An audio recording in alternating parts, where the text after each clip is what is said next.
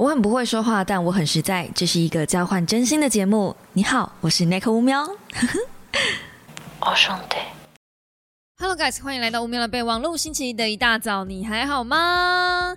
恭喜大家，再过几天呢，我们的二零二三年就过了四分之一了。Holy shit！时间怎么会过得这么快啊？好的，那么今天要来跟大家聊聊的呢，是最近随着口罩逐渐要被拿下来，大家开始逐渐被想起了那个被遗忘两年多来的恐惧——容貌焦虑。最近真的好多，哦，我不知道为什么铺天盖地，我身边的讯息就是这一些，也有可能是我在关注这些讯息，所以宇宙一直不断的在投递这些讯息给我。对我知道，我开始用了一些很玄学的方式，可能是因为我今天真的是很不舒服。如果你有 follow 我的 Instagram，如果你有看到我的现实动态的话，你可能会知道，就是我现在正在上吐下泻的一个过程当中，所以我随时都会中断录影去吐或是去拉。然后我觉得我已经把我的人生、还有大脑、还有我的智商全部都冲到太平洋。里面去了，但反正呢，嗯，我们今天就会用我仅存的一点理智线还有体力，我们来聊聊容貌焦虑。其实大概在两年还是三年前吗？宝妮有邀请过我谈论过容貌焦虑这件事情，然后有在他的频道合作过一支影片。那时候不只是我，然后也还有呃曹丽芳，也还有其他人，就是出现在他的影片里面。他感觉是很多很多的访谈，然后剪辑在一起的一支影片。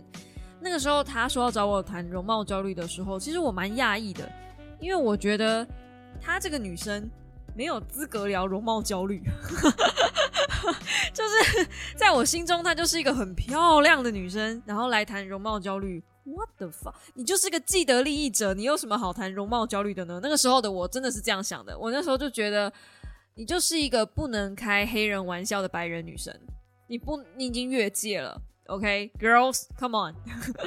但我后来想想不对，容貌焦虑这件事情是可以发生在任何人身上的，哪怕是呃已经是世俗定义上的美女了，只要她自己还仍在对这件事情感到焦虑，那就算她美若天仙，已经是吊打这世界上所有人了，她还是会焦虑。我就这么讲吧，嗯，我一直是深受容貌焦虑之苦，但我一直不觉得我很严重。直到我最近跟我的大学同学聊天，我前这两天吧，就是看到我大学同学他们的照片，有两个大学同学他们去呃，就是在台中相聚了，然后他们拍了一些照片发在网络上。那我因为已经对其中一个人就是已经 unfollow 很久了，我不关注他的原因，也就是因为我看到他的照片的时候，我总会觉得自己呃，可能要投胎才有办法追上人家。就我在大学时代，我一直是。嗯，你们也看过我以前的样子。如果跟我比较久的小猫，应该会知道我以前不是那种漂亮女生。你不会用漂亮来形容我，你可能会说我很可爱，你可能会说我很幽默，你可能会说我很风趣，但你绝对不会用漂亮这两个字来形容我。Come on，我以前就不是那样的人，我很清楚明白。那我在大学时代也绝对不是那样的人。大家会说哦，Nico 是一个嗯，可能很自闭的啊，或者是一个哦。呃，很有领导力的啊，或者是呃很有台风，在在舞台上或者是在讲台前面可以侃侃而谈的人，但是绝对不会有人说 Nico 很漂亮，因为我们班漂亮女生真的太多了。听我的口气，真的太多了，就是我们班有一个不只是系花，是校花级的人物，哎，东海好吗？人也不算少。我们班有个笑话，其 就是真的很很，每次看到她的时候，我压力都超大。然后她是属于那种超级骨感的女生，又很会化妆，而且有一点像强迫症嘛。反正就是她永远都会拿着，有可能是从那个时候开始，我对于名牌包，然后对于呃骨感的女生，就有一种莫名的向往，觉得像她那样子，一定就是人生胜利组吧。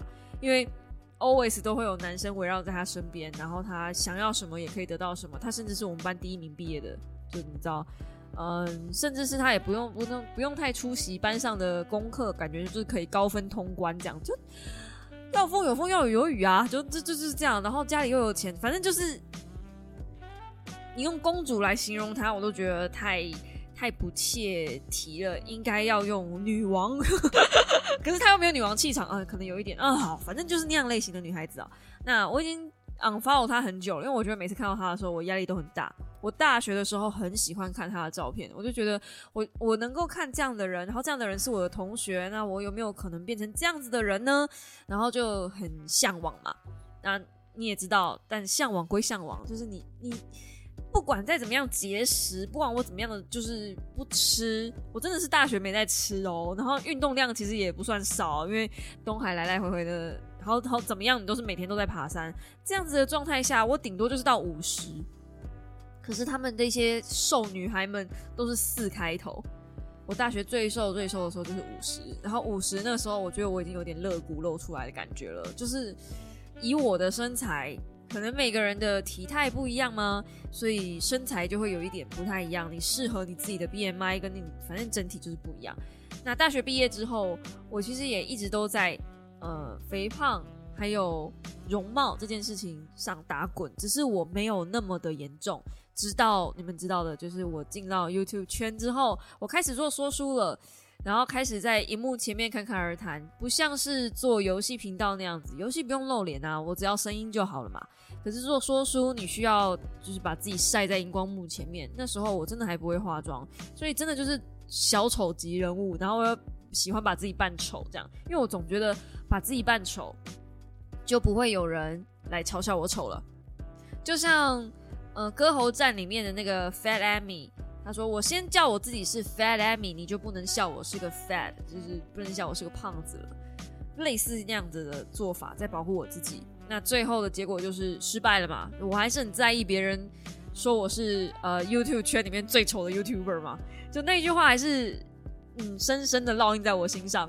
所以开始做 YouTube 之后，没过多久，我接触到，我认识了网美圈，就是做美妆 YouTuber 的人，然后知道了哦，原来我的脸型可以靠肉毒去做改变，原来我的呃就是泪沟可以填玻尿酸，我就开始做医美。我后来冷静想想，我做医美也是 YouTube 后半年，就是这后半年这五年内吧。才开始比较有定时去做医美的东西，然后甚至是越做越大的样子。它就是有点像，你会越来越发现自己各种各式各样的不足，而且它的那个那个不足是会越发现越多的。我今天改善了一个东西，我就会发现下一个东西要改善，然后它感觉是一个没有尽头的的的的，嗯，长城慢跑。那我我必须说，我觉得我真的自己不是太严重的人了，因为我认识有更多的那种整形整上瘾的那一种，我觉得我还没有到那个地步，而且我应该也不会到那个地步。我的铁公鸡个性不会允许我到那个地步。但是，但是我最近才跟我的另外一个大学同学聊天，就是因为我有在仙动上发了一个，嗯，大家对于胖是什么样的看法呢？然后，呃，我就跟他聊起来。然后我就跟他说，呃，讲是这样讲啦，就是因为他他也是在运动的人嘛。然后我以前在我印象中里面，他也是被我列在那种很漂亮、很有个性的女孩子里面。就是我们班如果分成三个 part，如果我们班我们班应该勉强可以把女孩子分成三个 part，一个是就是很喜欢化妆，然后呃很喜欢可能唱 KTV 吗？然后很喜欢出去旅游，有各种社交，然后他们就是非常非常瘦，有没有？就跟韩团一样那样子的女生，可能会去接一些模特儿的工作。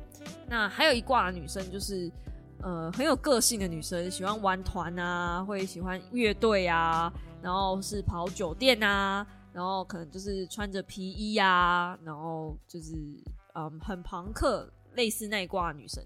那我呢？我就是宅在家里。对对对，我们还有另外一挂女生是喜欢宅在家里打电动，然后呃没事就是在上网聊赖，然后反正就是死不出门，然后整天都是看起来穿着格子衬衫，然后身上永远都会有一些然后残破不堪的颜料，看起来就是脏脏旧旧的这样。就是我就是那一挂女生，然后永远都在打工，就是各个各个打工地点游走这样。我是属于这一挂女生。那今天跟我聊天的这个女生呢，是庞克挂的那个女生，我觉得很妙，就是以前在大学的时候是不会跟这些人有交集的，但是出了社会之后，有了 IG 之后，反而跟这些人莫名聊起来。OK，Anyway，反正大学毕业过后很久了嘛，她也不再是那个玩庞克的人了，她就是嗯，变成一个也是爱运动的人，她的主要运动是。空中瑜伽，那因为我也有在重训，所以他也在发了，默默发了我这个重训的部分，然后我们偶尔就会聊一下运动的事情，反正很奇妙，人生真的很奇妙，永远不要小看那个各式各样的缘分都会在莫名其妙的时间点牵起来。那 anyway，呃，我就跟他讲说这个困扰，就是我看到了他们两个人那个骨感挂的女生在一起，然后我看到那个照片我就开始焦虑，然后他就跟我说，呃，他真的不会这样子，因为他没有在追求骨感。然后我就跟他说，这是原话，我我现在是看着我们的对话，我直接念给大家听。我跟他说，我也很清楚，下辈子投胎才有办法变漂亮，但在你们面前，莫名就是觉得会矮你们一截。这是我的真心话，这是我在大学时代的真心话，因为我印象非常深刻。那个跟跟这个庞克挂的这一挂女生里面有另外一个女生，曾经就是在我烫完头发之后，在我背后大笑说。好像阿妈哦，然后被这个现在跟我聊天的这个空余空余女孩赶快拉走，这样。但其实她拉走她的时候，我都听到了。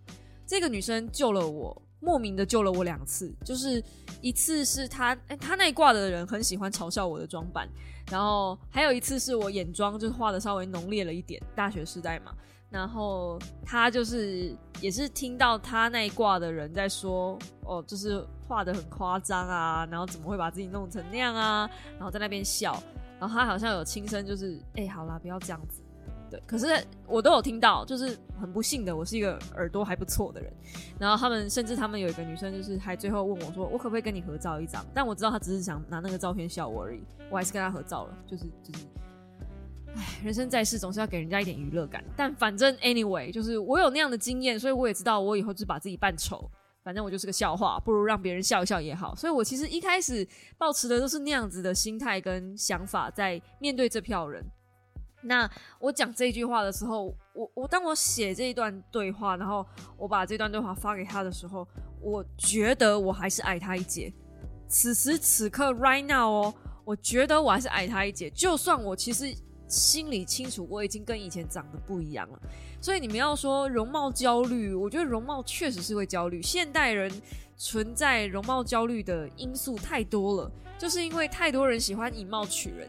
可是你要说这些人错吗？你要说当初那个嘲笑我像阿妈头的那个人错吗？也许我真的就是一个阿妈头啊，就是一个花妈头，没错。因为那颗头就是要整理一下，或者是要一个妆容，它不是一个你就可以这样拉一拉它出门。的造型，对，那那嗯，就就我觉得现代的人很难没有所谓的容貌焦虑。那我也上网稍微查了一下，呃，容貌焦虑这件事情要怎么样的解除这个容貌焦虑呢？我觉得大家可以先问问看自己有没有这四个状况，就是容貌焦虑可以分成脸部的回馈。就是在做重复性的行为或心智活动的时候，会像是反复询问人家关于容貌的问题，或是不断的照镜子和别人的外观比较等等的，去追求别人跟对自己的脸部跟外表做回馈，就有点像是你如果会一直去问人家说，哎，你觉得我今天的妆怎么样？哎，你觉得我今天的衣服怎么样？哎，你觉得我的衣服好不好看？哎，你觉得我最近是不是比较胖了一点？你会一直反复的去确认这个事情呢？那你的容貌焦虑是属于脸部回馈。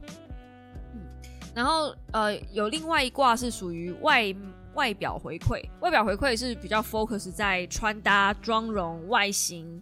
然后，就算别人觉得，哎，你这样子今天这样穿很好看呐，嗯，还是会觉得说，嗯，但我觉得好像还是哪里怪怪的，这样，这样就是叫做外表焦虑。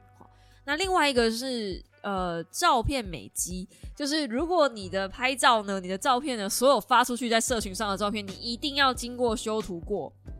不然的话，你会觉得不好看，那就是嗯，比较属于对，就是照片美肌的这个部分。有些人甚至只是倒个乐色而已，出门也一定要化妆，这也是一种压力来源嘛。然后最后呢是呃自尊表现，就是当你表现的比较没有自信，表现自尊比较低落，可能在言谈措辞之中会发现自己对于自己的表情跟容貌都非常在意，甚至在意别人对你的容貌的看法，觉得别人比自己漂亮哦，那就是嗯一个容貌焦虑的问题了。那你们应该可以很明显的感受到，我四个应该都中。我应该是只有嗯，出门倒个垃圾一定要化妆这件事情没有中，我其他都中。就是在面对大众的时候，还有面对呃陌生人的时候，我会非常在意这些事情。除此之外，我其他都还好。对，可是我觉得我已经不是一个很严重的容貌焦虑了，就是我有这个问题，但我不是到非常严重。我知道还会有人更严重，尤其是随着现在那个口罩的解禁嘛，然后大家原本戴着口罩只露出眼睛，其实还算是漂亮吧。但是一把口罩拿下来，你整个人就好像脱光一样。所以，呃，我觉得最近容貌焦虑这件事情，慢慢的开始在那么多人讨论，也是这件，也是这个原因。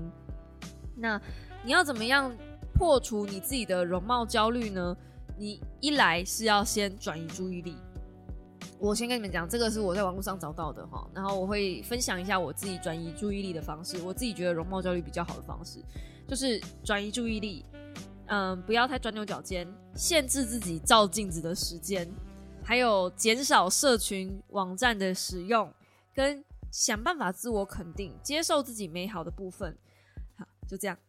所有的容貌焦虑给你的建议都是这样，那有没有用呢？我是告诉你们，真的是没啥屁用。就你告诉一个容貌焦虑的人，跟他讲说，你就不要在意这些事情嘛。What？不，我就是会在意啊！我就是看到那些女生的时候，我就觉得自卑啊。那我怎么办呢？就是所以，所以，所以你告诉这些人这样的时候是没有用的，这些只是网络的废话。那我会告诉你们要怎么办呢？就是。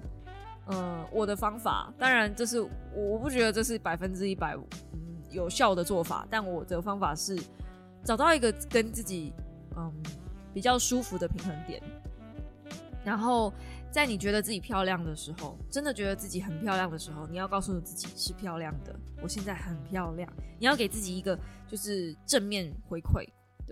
然后也不要觉得说，呃，素颜什么的就不好看。你要发现每一个时刻的自己都有好看的样子，就练习去看自己好看的那个 moment，好看的部分。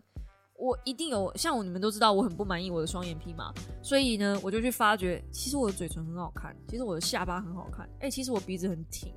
我不要再去注意那一些，我不就是我我也许对我双眼皮在我素颜的时候不好看，所以我不敢素颜的时候戴隐形眼镜，因为我觉得如果戴了眼镜，它能帮我挡挡我的双眼皮。可是如果今天哎我素颜的时候，我就可以看，哎我虽然眼镜戴起来了，但是我嘴唇很好看呢。我画口红的时候。站到爆炸，看起来很 sexy 哎，很想亲一下哎！我跟你说，这是有好多男生认证的，这个不是我自己一个人单讲。对，就是就是你要自己去发掘自己，即便在你觉得可能不是一百分的状态下，你还是有些地方嗯是好好看的。那我这个朋友啊，那时候他跟我聊啊，他就说他的空余老师常常提醒他说，我们是呃能。常常要关注自己的状态，旁边的人不重要。然后他最后跟我说：“你的订阅数已经吊打大家了，你真的很棒，看自己很棒的地方。”那我也是把这句话送给大家，就是你们一定也会有你们很棒的地方，不要老是关注自己不足的地方。我知道这很难，就是人的大脑总是会一直想要进步的嘛，所以你们总是会想要 follow 一下，尤其是喜欢 follow 我频道的人，应该是会想要一直随时的自我成长。但是一直在追逐进步，一直在追求这些外貌的的过程中，其实某种程度上你是会累的。而且我再告诉你们一句实话，每一个人的审美观念都不一样，真的不一样。我以前觉得我老公说他喜欢我的肥大腿，是因为他喜欢我。后来我发现没有，对于某些直男来说，肥大腿并不是说你的腿很胖，是他们真心认为那个。肉感的大腿是非常有魅力的。我好像莫名其妙透露了他的性癖，但反正 反正你们去看某几款游戏，或者是如果你们有在网络上看一些 CG 色图的话，你可以发现他们不是只有大奶子而已，他们还有大屁股，还有大腿。就是我说的是，就真的是很粗壮的大腿跟很粗壮的小腿。所以女孩们。真的不是一昧的瘦到一个不可思议的状态就是漂亮，那只是某一个族群的审美观念而已。你今天你的好看，你一定会吻合某一个族群的审美观，只是你还没有发现而已。就像我会后来都安慰我自己说：“好啦，算了，我就是这辈子就只能五开头，我就是一个五开头的胖子。”我知道很多真的有胖的人会说啊 n i c o 你这样哪会胖啊？五开头哪是胖？我都六开头，我都七开头了。没有，呃，我觉得胖瘦是比较出来的一个数值。如果我今天不是 YouTuber，我今天只是一个一般的死老百姓，可以这样讲吗？就是一般的上班族 KOL，我不会觉得我有多胖或者瘦，我就是个均值。可是好死不死，我在美妆界或是 KOL 界或是 YouTube 圈内。你去看哪个 YouTuber 美妆的，或者是啊女 YouTuber 这种侃侃而谈坐在荧幕前面讲话的这一种人，你去看哪一个哪一个有像我一样，就是敢讲自己五开头？我是说坐在荧幕前面的那一种哦。OK，好，不是那种到处跑来跑去的那种，那种不是哦。嗯，可能有啦，就就就我对我自己要求很高，反正嗯，在我认知的。社群媒体里面那一些真的很厉害的女性网红，很多绝大部分都是靠外表，当然也有没有靠的，只是相对比较少一点。那他们就势必有一些其他更值得大家注意的地方。对，那我常讲，我希望大家注意我的脑袋，而不是注意我的外在。对，但是这件事情是很难的，因为那做说书我就已经是一个用。皮囊在吸引大家的人了，我也是，当然希望能够用一个漂漂亮亮的外表、漂漂亮亮的妆容、漂漂亮亮的谈吐、漂漂亮亮的谈吐，很有内涵的谈吐，来吸引你继续往下看嘛。所以多多少少，我觉得容貌焦虑这件事不可能不发生在我们身为自媒体的人身上。我讲一句难听一点的。前阵子看超立方整形，我就已经很意外了。然后这阵子看那个自欺七七也整了，我就觉得哇，容貌焦虑真的不是只有发生在女生身上哎，这世界对男人也很苛刻哎。就对，就是你在不在意，跟你在不在乎，然后别人怎么看你，你会不会在意别人的眼光？我觉得这个很大程度的决定，嗯，你会不会有容貌焦虑？像我这个礼拜刚看完，呃，我仅仅只是一个胖子。然后这是蔡培元写的书《大块文化》，那我也是跟我的好朋友大可爱借的。我那时候这本书刚上的时候，我就对这本书呃蛮有兴趣的。然后他说他有买，然后先借我看。嗯，那我后来觉得，其实很多人都说胖子呃比较难交女朋友。对，可是我真的觉得，如果你是一个，就是你是你仅仅只是一个胖子，OK，like 你的体重稍微大了一点点，可是如果这个女生真的跟你在一起，那显然她不是因为你的外表跟你在一起，你可以很确定的知道这个女生铁定可以跟你在一起十年甚至二十年，因为她不会，她不是喜欢你那个会流失的东西，嗯。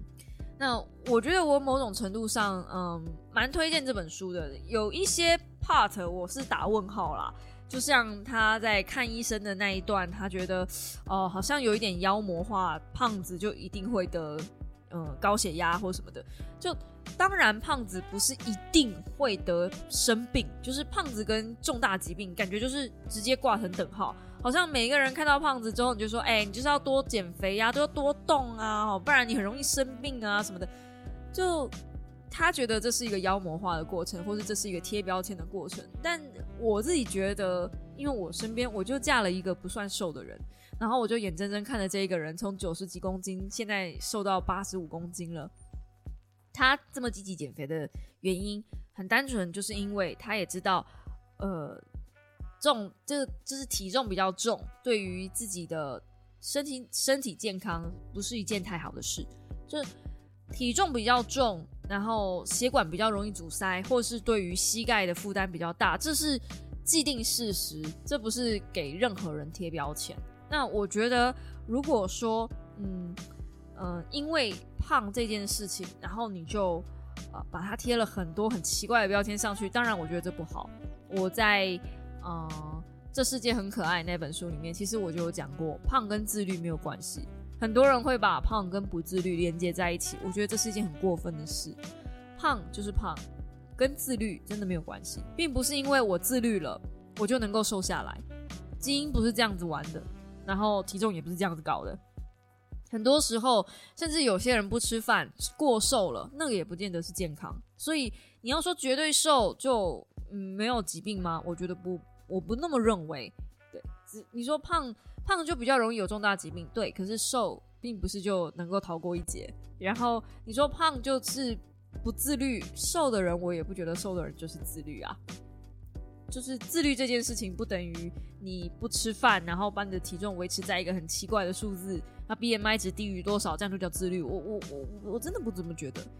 我觉得胖跟瘦就是一个比较值，就像我刚刚讲的，如果我今天不是自媒体，如果我今天不当 YouTuber 了，我就是个均值，不算胖也不算瘦，一个普遍那个 BMI 在正常标准下的女生。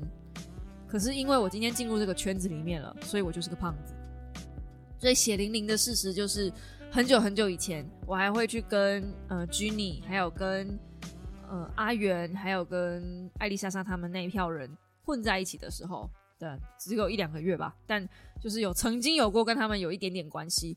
你知道跟他们相处是一件压力很大的事吗？因为他们就是我说的那个 BMI 值都是低于一定程度的，然后体重可能只有四开头。你跟他们相处，你就活生生的看到，而且跟他们一起跳舞，我们全部人都穿着紧身裤。你知道对我来说那是多么羞耻的一件事，那真的很羞辱了，已经不知道羞耻是羞辱。然后。他们可能不会在意，他们当然不会在意啊，但是我会在意。然后有的时候我可能只是稍微瘦了一点，就艾琳就会像发现新大陆那样子说：“哎，你最近是不是瘦啦？哇，你做了什么啊？那你变得好瘦哦。”这样，你知道一个比你瘦的女生，然后对着你说“你变得好瘦哦”，是一件多么大的耻辱吗？就是那个当下，我觉得我是被嘲笑，我并不是被称赞。他可能没有那个意思，但我听起来就这么刺耳，就是。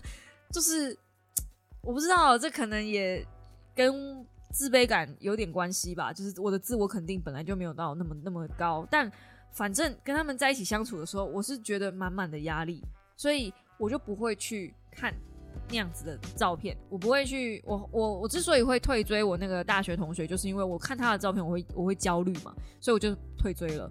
然后我之所以不跟那一些人相处，我也是觉得跟那一些人相处，他们给我带来太多的焦虑感了，所以我就慢慢的退开那个圈子，反正那不是我能待的地方。嗯，大概是这样。那回来回来，我讲这个，我仅仅只是一个胖子这本书，我觉得很值得一看的，就是他真的有把胖子被妖魔化、被标签化这件事情写出来，然后也有把大家普遍就是。理所当然的觉得哦，因为你很胖，所以你应该就是吃很多吧，这样子的唯歧视就是也写出来，他的唯心声也写出来。很奇妙的是，他们有人在讲说他是这是他的一个论文哦，他是东海社工系毕业的，所以也算是校友吧，这算这算我学弟吧，嗯。然后我贴起来的一段话是，嗯，光写故事就能干嘛吗？嗯。用批评教育的理论来说，然后他说，嗯，就是受压迫者在进行抵抗行动的时候可以产生爱。那受压迫者的书写正是透过阅读与对话而产生的抵抗行动，目的不在抒发自己受压迫的恨，而是促进人性社会的爱。所以他这样子的一个自我叙述，他就自己问了：自我叙述能算是学术方法吗？就是因为这整部整本书是他的论文嘛，但是如果你真的往下看进去，你会觉得这整本书像是在写他的心路历程，很没有学术感，很没有论文感的一本书。对，所以不断有人他自己就写了说，不断听到有人对于叙述能不能算是一种研究方法的质疑，所以他说这通常会有两种反应，就是你看这本书，你通常会得到两种反应。一个是认为自己很有学术知识能力，通常嗤之以鼻，哦，自说自话不能算是验算学术等等的。另外一个是，哼，简单啊，就是写自传啊。如果我论文写不出来，那我也来写自传就好啊。哦，呃，一开始就觉得被误解，然后后来觉得很有趣，说原来论文也发挥了映照学术态度的功用。嗯，然后就接后面那一段，就是论述的学说嘛，所以才会有人觉得说，哦，他这个东西。讲这个东西叫论文，好像有点不太正确，就好像没有那么多的学识性来讨论。但我这边呢，有截出一小段，就是胖子基因的部分。其实他还是有研究胖子的一些论文性的东西。他直接用了一个表格，就是基因的名称有 LEP、LEPR、POMC、MC 四 R 跟 PCI、PC One 这样子。所以它这五种基因，然后主都分成隐性跟显性。那肥胖特征还会说，出生三至六个月啊，三至四个月发作是重度肥胖，然后或者是呃出生四至五个月是重度肥胖，或者是幼年时发作中度肥胖。那这些基因所导致的肥胖的过程，就是肥胖的原因也不一样。有些人是呃胰岛素偏高，有些人是嗯胰岛素偏低，或是什么什么缺乏，或是红头发等等的。他还是有在基因上下功夫跟研究，去研究胖子的基因这一些东西。我觉得就蛮，你说他完全没有学术过程，我觉得不会。其实我，嗯，觉得这样的讨论是蛮有趣的。然后甚至他后面有人在写说，有一些嗯轨迹，就比如说会陷入，当我们在讨论胖这件事情的时候，我们都会写，就是陷入这个陷阱，我们一下就 jump 进去说，哎，胖子是不好的，啊，会去讨论他胖是不好的这件事情嘛。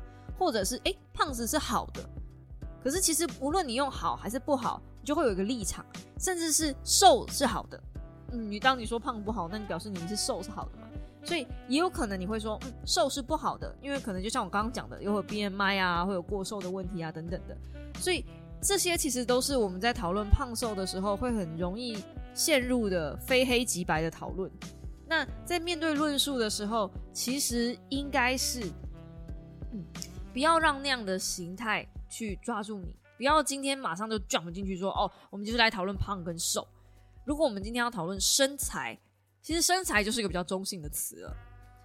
那我自己觉得这本书很简单阅读，大概一个小时、两个小时就看完了吧。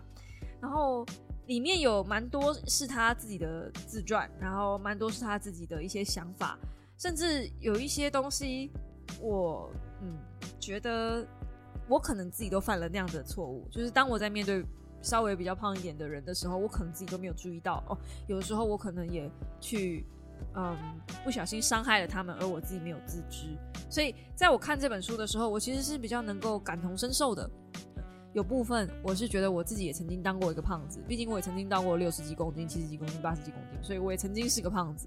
在我也知道自己是那样子的人之后，我再回头看这本书，我其实可以明白。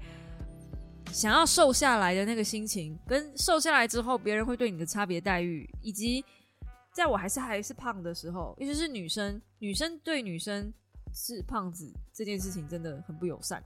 就是我觉得女孩子圈对于比较胖的女孩子的时候是不太友善的，那个歧视感比较严重。但我不确定是不是因为我自己个人的问题，但我自己就觉得哦，好像有点那那种感觉，对。然后，嗯，这本书里面它其实有讲到，嗯，就是一些政治正确的东西。然后还有每一次他只要多吃一点，或者是呃，有些时候人家会觉得说胖子好像就比较花钱，因为他们比较会流汗，因为他们比较臭等等的，就是会有那样的变相性歧视吧。嗯，我应该可以讲这个故事，因为大可爱跟我讲过好几次了，就是每一次他跟他的朋友们出去点餐。很奇怪，餐点都会先放在他前面，就是 always 那些老板总觉得上菜的时候就觉得是他要吃的，不是他朋友点的。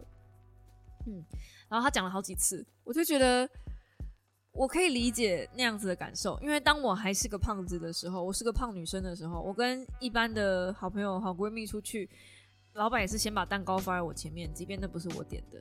用我不喜欢吃蛋糕，我从还是个胖子的时候我就不喜欢吃蛋糕。我现在不胖，但我也不喜欢吃蛋糕。对，可是人家就会觉得说，哎，因为你体重比较重，因为你体态比较宽，所以你可能比较喜欢吃甜食吧。这是个我真的不知道这个是怎么怎么的连接法哎。好，然后嗯，最后今天的这个有点像是真的就比较像是乌喵的碎碎念啊，比较像是我自己的一些杂谈。那我觉得容貌焦虑这件事，在这个时代是人人都没有办法回避掉的现代疾病。因为，be honest，人就是喜欢漂亮的东西。就你去面试，如果你长得比较干净，长得比较漂亮，其实你有很大的面试权。所以我去面试的时候，一定会把自己化妆化的好好的，我一定会全妆化好化满。对，就呃不是妖妖艳，就是不是浓妆艳抹的那一种哦，是那种干净。男生可能不知道，伪素颜是最难化的一种妆，就是你要有化妆看起来有精神，可是又不能过浓。你知道那个要多难拿捏吗？那个就像是平贴水面飞行，不要掉到水里去一样意思。OK，所以我我只是讲讲说，嗯，这个时代要没有容貌焦虑是不可能的，因为漂亮确实是在这个现实生活中占据了太多的好处。可是，嗯，不应该因为你有容貌焦虑，所以你把大部分的精力都花在这个上面。毕竟，容貌是一个会随着逐年时间老去的东西。难不成你三四五六七八十岁了之后，你还打算靠那副皮囊混口饭吃吗？我是不想这样啦。我是想跟大家一起，就是我妈常问我说：“你说书可以做多久？”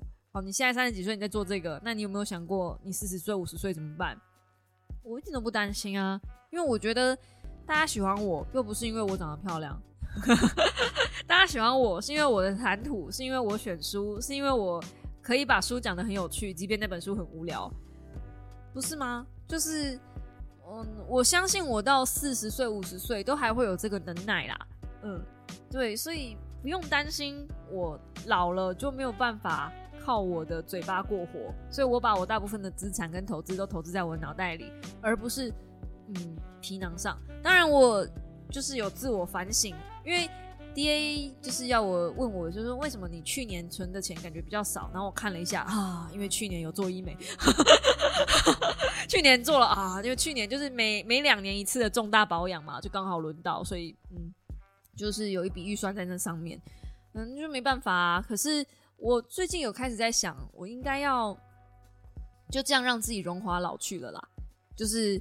也不是说就放任开始什么都不保养了，嘿，就放给他死，哎，没没没这么打算。但我可能不会开始做一些就是比较用力的医美了，因为我觉得我用力的医美，我觉得我已经在今年年初把它做完了，这是一个伏笔。如果你不懂的话，我觉得我差不多已经搞定了，就是我已经把我的人生清单在医美这一项差不多都做完了，剩下的就只是。呃，一些例行性的保养，那我觉得就还好，就是不需要太用力去做。然后我也已经今年过，就是今年如果过了九月，我就已经三十五岁了。三十五岁了，就差不多要有三十五岁的样子，不能老是在路上被人家叫妹妹了吧？我觉得真的超奇怪的。就是我我不是在炫耀，但是就是可能是我发型的关系，然后呃衣服又比较孩童孩子气吧，所以真的每次去市场买菜，大家都会说。就是妹妹，你要买什么？这样，你知道，是明明就对方可能跟我差不多大，然后叫我妹妹，我可能就会有一种，嗯，好，就是好吧，好吧。而且现在偶尔还能靠学生票这样骗吃骗喝，这样，即便如此，我还是有容貌焦虑哦。嗯，然后你们是不是要讲说？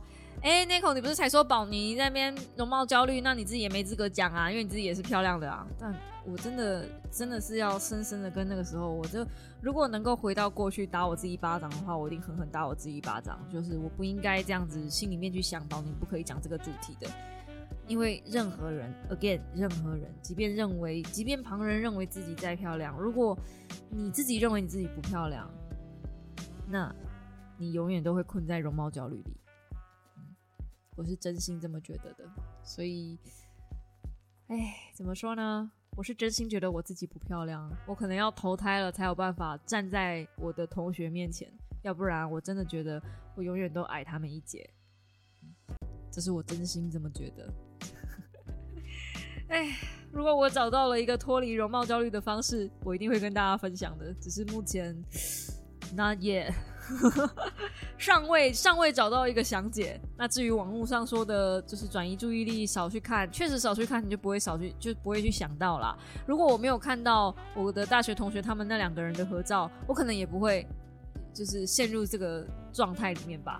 可是就是因为看到了嘛，然后又夜深人静，然后刚好最近又比较低潮。哇，那个真的像骨牌效应一样这样倒下来呀！哇，这个真是不得了啊！然后我还肠胃炎，Holy shit，真的是 Holy shit 啊！好啦，那今天就这样子简简单单的分享一下，然后分享这个我仅仅只是一个胖子给大家。这本书蛮好看的，那我应该是要还给大可爱的，但是就呃，我觉得没有什么好说书的必要，对，因为我觉得他。是自传嘛，自传就是一种大家自己看一看当小说就可以了的书。但是我觉得很好看。然后，如果你也有类似相关的体态困扰，也许嗯，你可以看看这本书，然后也许可以找到很多很多的共鸣，也说不一定。就在这边分享给大家啦。然后最后呢，关于容貌焦虑，我有找到一支还不错的 TikTok 的呃，算是网络影片。然后这个作者呢叫做寇尼恩格恩，他写了一本书，是。野人文化出版的，在二零二一年七月份，算是蛮新的书了吧？是美丽病不喜欢镜子里的自己，和心理学家聊聊外貌焦虑这本书，就推荐给大家。我觉得一样也是一本还不错的，在解决自己容貌焦虑的句子。然后里面就有讲，聪明点的女孩应该懂得，呃，批判不切实际的审美标准吗？这样。然后里面还有谈到什么时候是什么东西是物化女性，要如何减缓这样子的焦虑症，就是都可以在这本书里面找到。所以今天就分享这两本书给大家，提供给有需要的你们喽。我们就下个星期同一时间五秒的备忘录再见，大家早安，拜拜呀。